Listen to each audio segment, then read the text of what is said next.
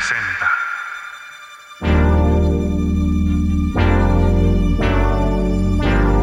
Cultivando el deporte, el maratón y su historia. Silva is the one on the left. He makes the turn, realizes he lost his teammate.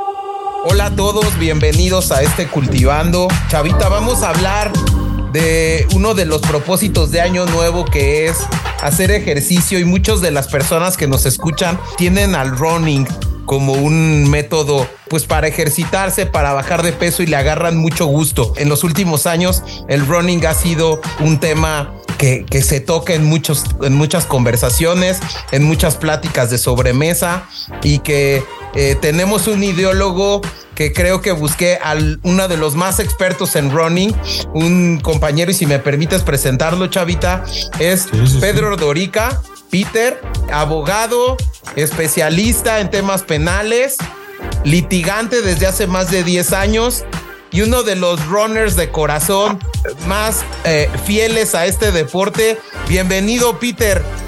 Muchas gracias, Jaime. Muchas gracias, Salvador. Hola, ¿cómo estás? Y pues con el placer de hablar de uno de los temas que dan una pasión en la vida. Y bueno, pues vamos a empezar. La idea es conversar contigo acerca de todo el tema del maratón, la historia que envuelve al maratón, sí, qué pasa si yo quiero hacer un maratón, cómo entreno si tengo que hacer un maratón, etcétera, ¿no? Entonces, pues si quieres empecemos por la historia del maratón, ¿cómo ves? Me, me encanta la idea. Y bueno, la historia del maratón nos remonta al año 490 antes de Cristo, nos remonta a la historia griega y nos remonta a un, a un mito, ¿no? Que hay sobre, sobre esta prueba del atletismo moderno. En ese sentido, pues un poquito la, una de las vertientes de la historia griega del maratón del original es la historia de un soldado de nombre Filipides que en el año 490 en una cruenta batalla que estaban peleando los atenienses tenía que desplazarse a Atenas a anunciar ya fuera la victoria o la derrota, en este caso fue la, la victoria, y entre la playa de Maratón y la ciudad de Atenas existen 40 kilómetros de distancia y es una de las vertientes de esta leyenda. Existen sí, otras vertientes. Justo, pero la, la, justo, la, más aceptada. La más romántica. Sí, justo era lo que platicábamos eh, antes de entrar a, a, al episodio. Era que, bueno, pues que Grecia estaba dividida digamos, en ciudades-estado. Y una de las dos más importantes era Esparta y Atenas, ¿no?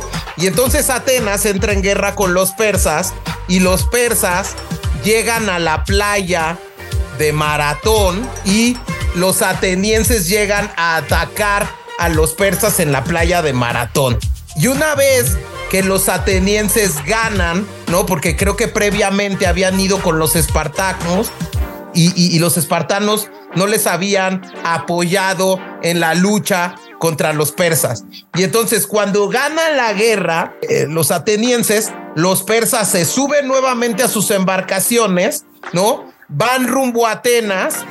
Y bueno, ahí es cuando el ejército de Atenas le encarga a este soldado Filipides ir corriendo los 40 kilómetros desde Maratón a Atenas para avisar de la victoria ateniense. Eh, lo que había yo leído en su momento era que, bueno, pues se supone que Filipides llega antes de que llegaran los, los persas en barco y una vez que llega les avisa y como no todos los todo el ejército se había aglomerado en maratón solo había eh, viejos, mujeres y niños en Atenas. Y entonces lo que hace el ejército, o bueno, las personas de ahí, es ponerse los cascos, estos de tipo corintios, que les tapan la cara, y ponerse digamos, en la barda perimetral de Atenas para hacer como pensar a los persas que había más ejército esperándolos. Y tú tenías ahí un dato, Pedrito, de que iban también por los niños, ¿no? otro de los, decide, de, digamos, otra vertiente, la misma leyenda, es que tenía que llegar antes que los persas, porque si vean llegar a los persas, la orden era que las mamás mataran a todas las niñas y niños para que no los tomaran prisioneros, los persas, que eran famosos por ser despiadados, y era importante que llegara antes, porque si no llegaba antes iba a ser un matazón de, menores. Es otra de las vertientes de la, de la historia. Y también en esta se confirma que llega. Sí, y que justo me platicabas antes de entrar al aire que hay otra historia, porque al parecer se comenta que cuando Filipides termina de correr, digamos, esta distancia, muere de cansancio. Pero Correcto. hay una historia un poco más realista de Filipides, donde dicen que Filipides realmente fue el que fue a Esparta a avisar y que no corrió los 40 kilómetros, sino que corrió 200, ¿qué? ¿Nos decías? 225 y justamente físicamente cuadra más la historia porque se desplazó en dos días y se murió de agotamiento. Eso, todas las leyendas es lugar común. Y en esta tercera vertiente es que corrió los 225 kilómetros para pedir refuerzos a los espartanos y llegando a Esparta y dando la noticia, fallece. Que podrá sonar un poco más lógico desde el punto de vista fisiológico, pero la, la versión aceptada es la versión romántica, que es el desplazamiento de la playa de Maratón a la ciudad de Atenas y evita una gran matazón y se gana la guerra. Y entonces justo esta gran hazaña es la que se toma en los Juegos Olímpicos modernos, ¿no? Y ahí también nos contabas tú, Pedrito, cómo llega esta idea a un filólogo francés. ¿Cómo estuvo este tema? Sí, en los primeros Juegos Olímpicos, eh, estamos hablando del año 1896, llega una idea a uno de los filósofos franceses que estaban dándole contenido ideológico a la Olimpiada y se junta con uno de los fundadores, Pierre eh, de Coubertin, para decirle, oye, tenemos que darle contenido olímpico y tenemos que una reminiscencia hacia la cultura griega. Y entonces de esa manera reviven esta prueba atlética y dicen, vamos a hacer que esta prueba sea la prueba reina. La última prueba que se va a competir en los Juegos Olímpicos, con la que se cierran los Juegos Olímpicos, se apaga la llama olímpica y tiene una simbología importante porque es la prueba de resistencia más compleja, donde hay un superhombre que gana y este filósofo era Michel Breal que deciden que esta fuera la prueba reina como de la, de la simbología griega a darle contenido a los Juegos Olímpicos contemporáneos y hacen una prueba de atletismo de 40 kilómetros. Hay que recordar que la distancia de maratón y Atenas no son 42, 195, sino es aproximadamente 40. Hay quienes dicen que hay caminos que son 37, 38, que dicen que hay caminos que son 41, pero no es exacta. Ellos la hacen de 40. Vino un primer ganador que da la casualidad que es el único ganador de, de nacionalidad griega. Por ahí tenemos el nombre. Piridión eh, Luis. Pedidión Luis. Y con un tiempo de 2 horas 58 minutos con 50 segundos. En ese momento pues, fue el primer récord mundial, el tiempo olímpico. Hoy en día es un tiempo que es suficiente en categoría libre para calificar a Boston, pero está 57 minutos, traen 58 minutos de diferencia de los tiempos que hoy hacen los campeones del mundo. 56 minutos de diferencia, que es un mar, pero digamos, todo esto me parece que recarga todavía más a la prueba del maratón con esta simbología griega al ser el, el- el ganador un, un ciudadano de nacionalidad. Y una pregunta rápida. Este, una persona promedio, ¿qué tiempo hace un maratón? Ahí, digamos, comparándose justo con el, primer tiempo maratonista. promedio, y eso están, digamos, eh, en varias revistas especializadas, ¿Mm? es en un hombre aproximadamente de 3 horas 30 a 4 horas. 3 horas 30 es un buen tiempo, Ok. a 4 horas, eh, digamos, y es gente que va en carrera continua en el maratón, o sea, no lo caminan, no, no se detienen, eh, y ahorita hablaré un poquito de las sencillísimas reglas del maratón, pero es un tiempo promedio. Una mujer estaríamos hablando de las 4 horas a las 4 horas y media aproximadamente. Siempre hay un desfase del tiempo del hombre y la mujer aproximadamente de 20 minutos. Ok, buen dato. Que buen también dato. es bien interesante eh, cuando yo estaba estudiando este tema, que este cuate Espiridión Luis, el griego que ganó en la primera Olimpiada del maratón, fue realmente, dicen que permaneció dos días en oración y ayuno para poder hacer la carrera. Y que bueno, pues era, realmente fue un cuate que fue seleccionado casi por obligación por un oficial del ejército griego para ir a estas Olimpiadas.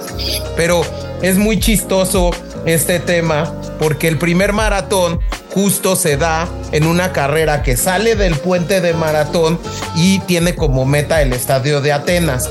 Pero después estos 40 kilómetros, Pedrito, cambian a 42.195.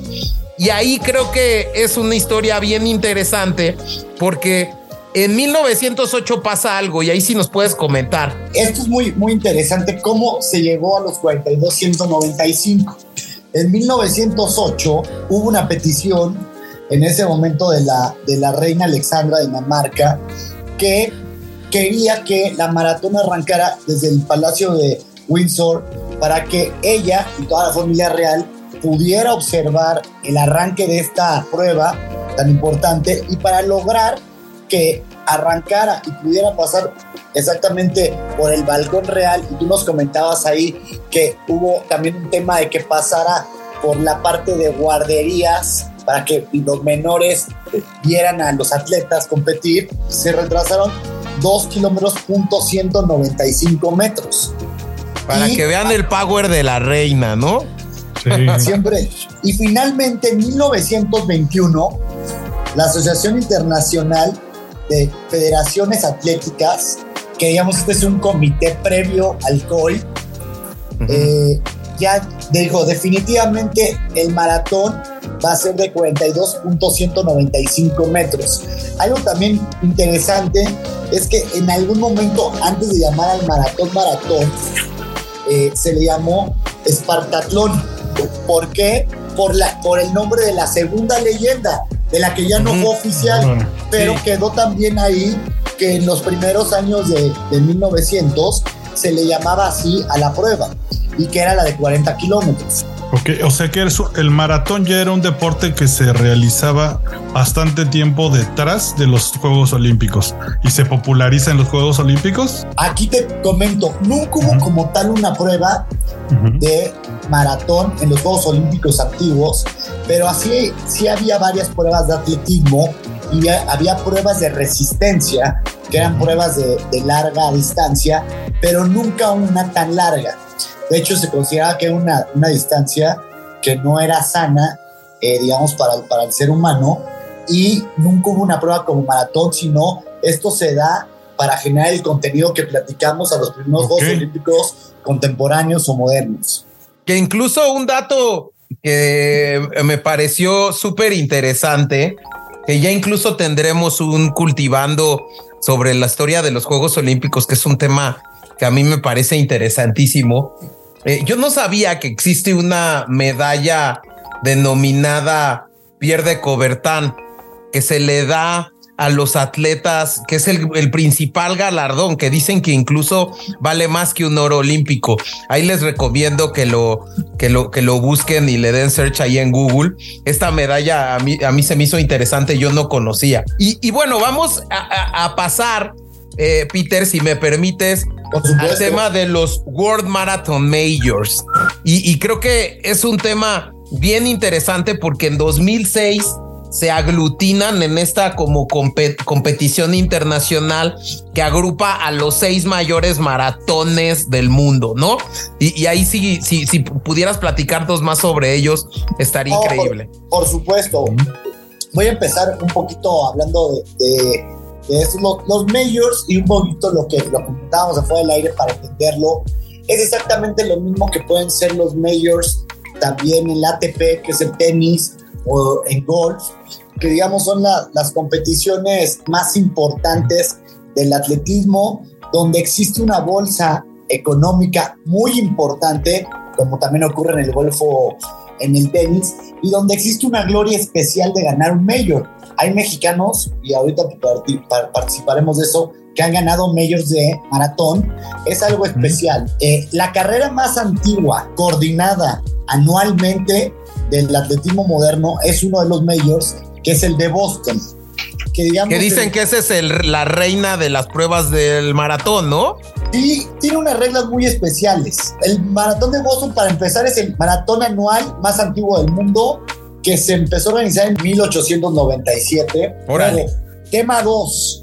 El maratón de Boston es el único maratón o de los muy pocos maratones, yo te diría que prácticamente el único, que tiene como sistema de exclusión límite de tiempo.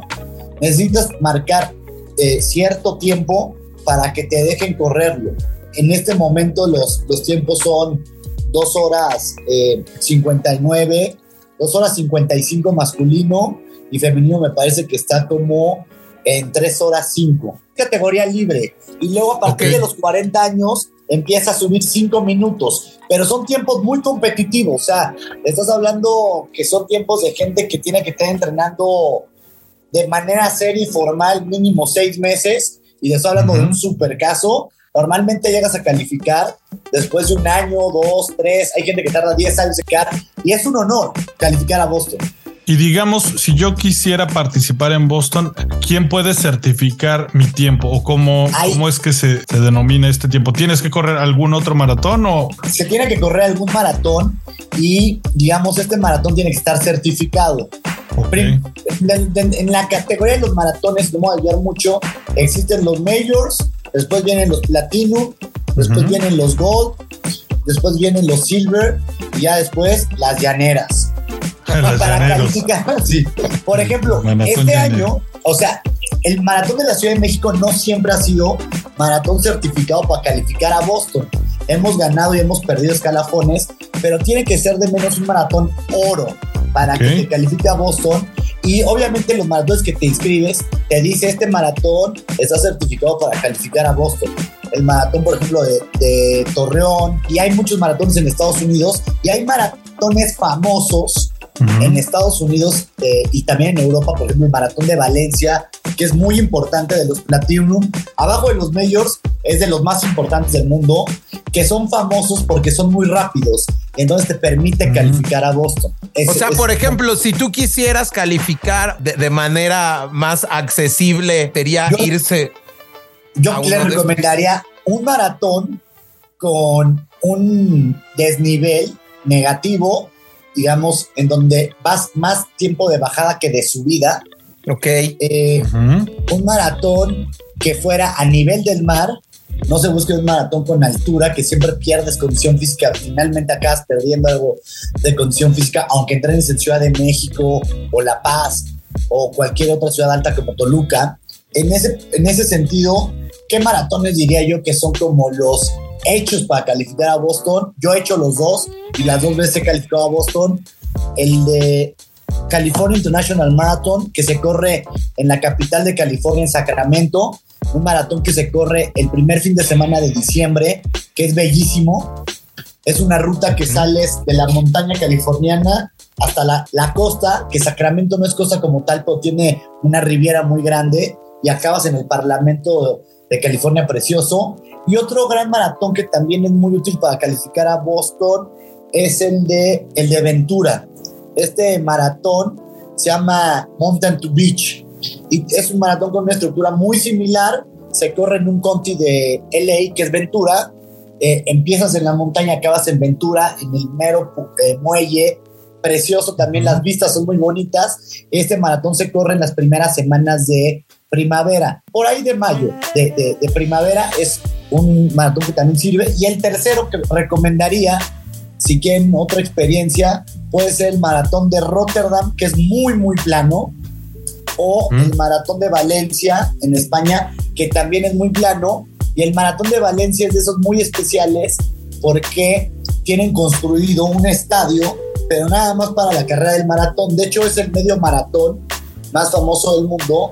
Entonces es muy bonito entrar a esta pista como el, Sam- como el estadio de- eh, hecho para el Carnaval de Brasil, donde pasan los carros de, de bailando samba. Es algo Mm. parecido, es una avenida con un piso azul de tartán y es una emoción muy bonita. No lo he corrido, pero es uno de los que está en mi lista que lo quiero hacer algún momento. O sea, hablando de vistas, sería ese como el, el equivalente al de Azerbaiyán, ¿no? De, del F1, que es como el castillo, Baku. digamos esto. Algo Pues así. Pero bueno, está. Regreso a los medios, ¿no? Entonces Sí, dices sí. Boston, Nos estamos que es el único, Boston que es el único que requieres un tiempo, tiempo ¿no? Y el más viejo. Y digamos, es el, el papá de los papás. Luego viene Nueva York, Ujú. que en Nueva York es un maratón emblemático que empezó en 1970. El maratón de Nueva York es el más mediático, por mucho. Es uno de los maratones más viejos que se transmiten año con año en vivo. Es una gran fiesta de la ciudad donde se para la ciudad, se para la ciudad. Es Yo he tenido la oportunidad de estar en maratón, no corriéndolo, pero estar en maratón y literal se para la ciudad. Pero aparte, digo, y es un tema que a mí me platicaba mi hermano, que ya lo corrió, que realmente puedes, o sea, el maratón de Nueva York tiene una ruta para conocer la ciudad. Y, y- y no sé si, si coincidas con este término, Peter. No, totalmente. Y es una ruta, yo te puedo decir que los majors me parece que es el más exigente. Tienen Ok. muchas subidas y bajadas porque pasas por Brooklyn, pa- pasas por tres de los puentes. Es un maratón muy duro, pero aquí yo a decir algo de los runners y tal vez coincido con tu hermano.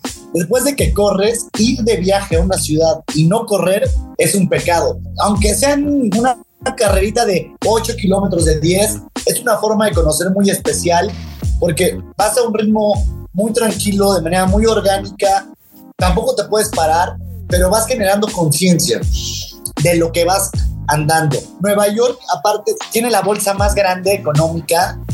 Eh. Nunca se ha roto un récord mundial en Nueva York.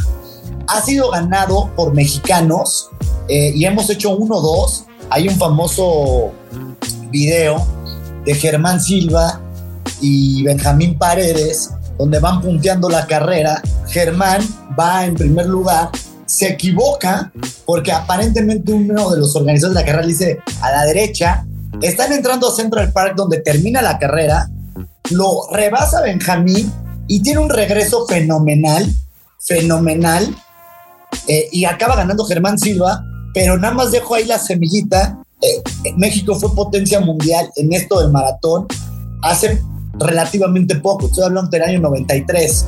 eh, Órale. 93, 94, 92. Vamos a dejar esa semillita. Sí, pero, pero vamos a- vamos a México seguir. Tiene un, tiene un romance con Nueva York.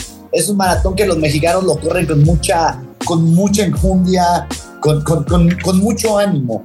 Aparte, yo veía que es uno de los como masivos, porque es el, el que va más gente. Creo que se ha contado que hay hasta 50 mil participantes en ese maratón. Correcto, correcto. Es, es el, el maratón más, más, más masivo. Te voy a dar un dato curioso. Empezaron con 127. O sea, la, la primera ruta que hubo del, del maratón de Nueva York era dar 127 vueltas al Central Park. Fue en 1970, una de las primeras rutas. A ver, una cosa de loco, ¿no? Eh, han tocado. Aparte debe haber sido aburridísimo. Ya después de la, de la Hay 30. datos, sí, sí. hay datos muy bonitos, por ejemplo, que hay más de 150 bandas musicales profesionales que han animado el maratón. Eh, obviamente, por lo mismo que es Nueva York, lo han corrido muchas celebridades y es un maratón que tiene algo especial. Pero lo que a mí me dicen es que incluso la gente compra para hacerlo. Va a las tiendas estas de, de- de supermercado donde te cuesta uno o dos dólares la prenda, porque es un maratón que se corre en frío. Y Sí, ahí- en noviembre. Y entonces, como se corre en frío, la gente se compra ropa y la va tirando conforme a la que se va, les va calentando el cuerpo. No sé, Peter. eh, Sí, es la, la forma de cuando corres un maratón en frío es llevarte ropa de más y irla tirando. Eh, no puedes, o sea, es, es fácil, prácticamente imposible amarrártela por las rosaduras que te genera. No puedes tener ayuda del, ex- del exterior. Que ahorita rápidamente recapitulamos las, las reglas básicas del maratón, son tres o cuatro, pero sí es la, la forma de correr en frío. En el Central Park, justamente cuando uno llega y se va hacia el lago, en la parte central hay una estatua de Fred Lebow, que es el fundador del maratón de Nueva York. Y esa pista es famosísima, es la pista cortita que no le da vuelta a todo el Central Park, sino nada más al laguito. eh, y ves a equipos de Nueva York ahí corriendo durísimo. Eh, pero sí es, es algo simbólico, eh, especial para los neoyorquinos, el maratón, siempre en noviembre de cada año. Y algo que Es- escuché es que animan bandas este maratón. O sea que si yo voy como turista y está este evento, puedo buscar en ciertas partes de la ciudad estos eventos o cómo funciona esto del. Sí, es comentabas. correcto. Ajá. Yo estuve alguna vez, digo, como eh, eh, me tocó estar en Nueva York en fecha de maratón, no lo esperaba. Estaba llenísimo, había conciertos por todos lados, puedes llegar caminando a los conciertos. eh, la gente va a ese maratón, ese maratón se transmite en vivo, como lo dice Peter. Y luego viene otro, ¿no? Viene, creo que Berlín. Ese data de 1973. Eh, este maratón es la pista de majors más rápida del mundo, este maratón. ¿Por qué? El actual récord mundial está corrido en Berlín por el Keep Going. ¿Por qué?